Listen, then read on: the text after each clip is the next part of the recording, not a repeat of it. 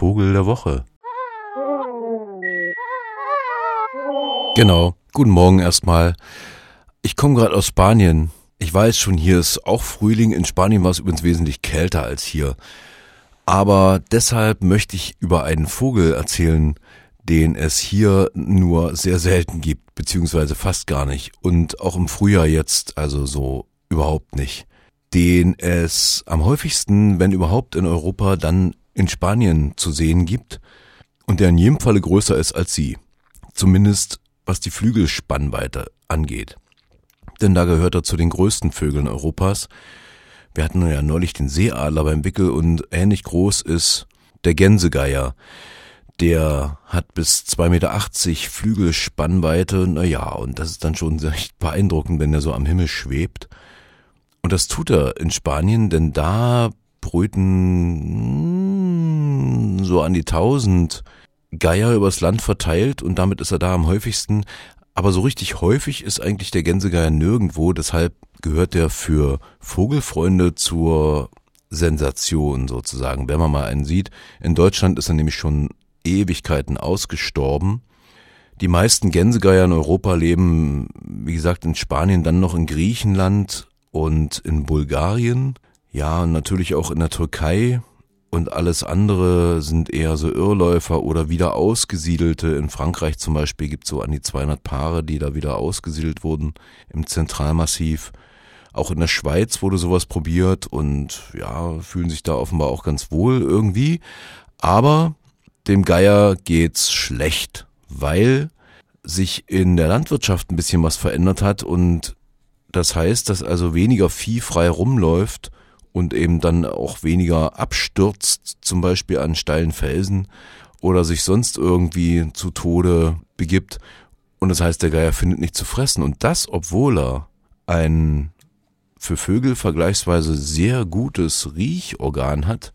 Vögel können ja angeblich nicht, nicht großartig riechen, aber das ist beim Geier zumindest ja wohl ein bisschen verfehlt, weil der kann aus drei, vier Kilometer Entfernung totes Vieh riechen, auch wenn es einen halben Meter unterm Boden liegt. Und findet das dann auch.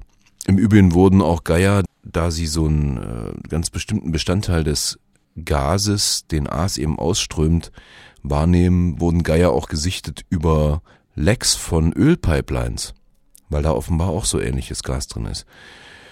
Ja, in Deutschland kann man Geier eigentlich nur sehen, wenn sie aus eben diesen Nöten heraus, nämlich kaum noch Aas zu finden, neue Nahrungsgründe suchen und dann vielleicht auch mal nach Deutschland einwandern für den Sommer, wie im letzten Jahr zum Beispiel, wo an die 70 Geiersichtungen äh, hier so übers Land verteilt wohl stattgefunden haben, auch schon in den Jahren davor im Übrigen. Also wenn Sie jetzt im Sommer mal so unterwegs sind und einen riesen Vogel sehen, der Flügel wie breite Bretter hat und einen ganz kurzen Schwanz und vielleicht noch eine weiße Halskrause, könnte es ein Gänsegeier sein. Zu hören bekommen werden Sie ihn kaum, es sei denn, Sie gehen in einen Zoo, wo Geier sind. In Halle zum Beispiel im Bergzoo gibt's einen Gänsegeier. Den kann man auch immer mal im Frühjahr hören, wenn man da in der Nähe ist. Eher in den Abendstunden und dann klingt das ungefähr so.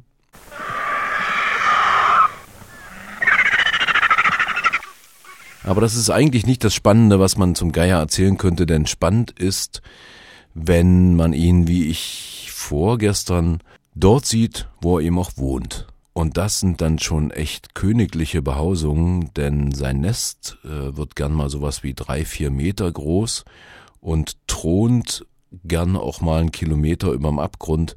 Das heißt, er sucht sich Städte aus, Brutstätten sozusagen aus, wo man weit übers Land blicken kann und wo auch keiner rankommt. Und da schweben dann diese Urvögel, jetzt war ich schon fast wieder geneigt, den Sauriervergleich. da schweben dann diese Sauriergleichen Vögel über den Felsen und sagen kein Wort und man weiß, wonach sie suchen, das ist der Tod.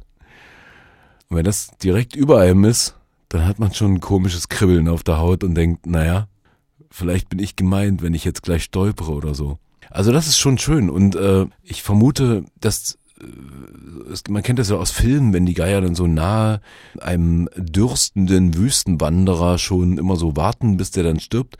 Wahrscheinlich scheidet man dann auch schon sowas aus wie so eine äh, Lecke Gaspipeline. Aber das gilt es zu beweisen und wer das möchte, kann das gerne tun. Wenn, dann sei ihr oder ihm die südlichen Pyrenäen empfohlen, also in Katalanien äh, im Norden, da habe ich an einem Tag sowas wie 30 Geier gesehen und da kann man das dann probieren. So far. Das war schon, der Vogel der Woche, der Gänsegeier, nicht ohne ein kleines Bonmot natürlich vom Herrn Franz Kafka aus Prag. Der Geier.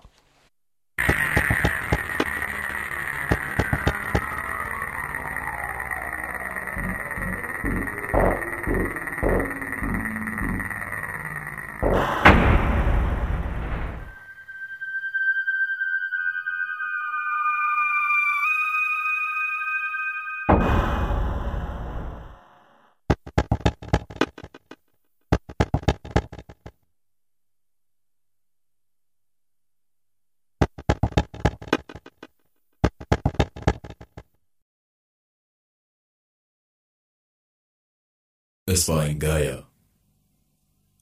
Der hackte in meine Füße. Stiefel und Strümpfe hatte er schon aufgerissen. Nun hackte er schon die Füße selbst.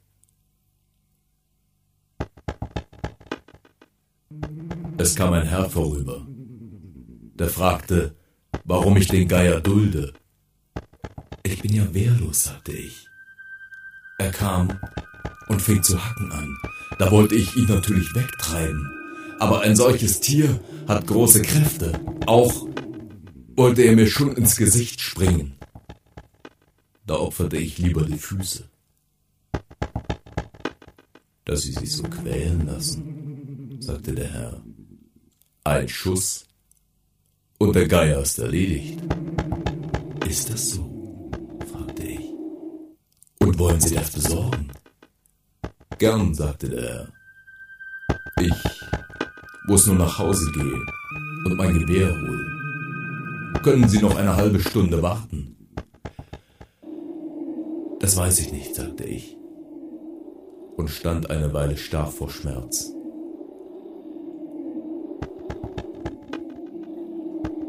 Der Geier hatte während des Gespräches ruhig zugeschaut und die Blicke zwischen mir und dem Herrn wandern lassen. Jetzt sah ich, dass er alles verstanden hatte. Weit beugte er sich zurück, um genug Schwung zu bekommen, und stieß dann wie ein Speerwerfer seinen Schnabel durch meinen Mund tief in mich. Zurückfallend fühlte ich mich befreit, wie er in meinem alle Tiefen füllenden, alle Ufer überfließenden Blut unrettbar ertrank.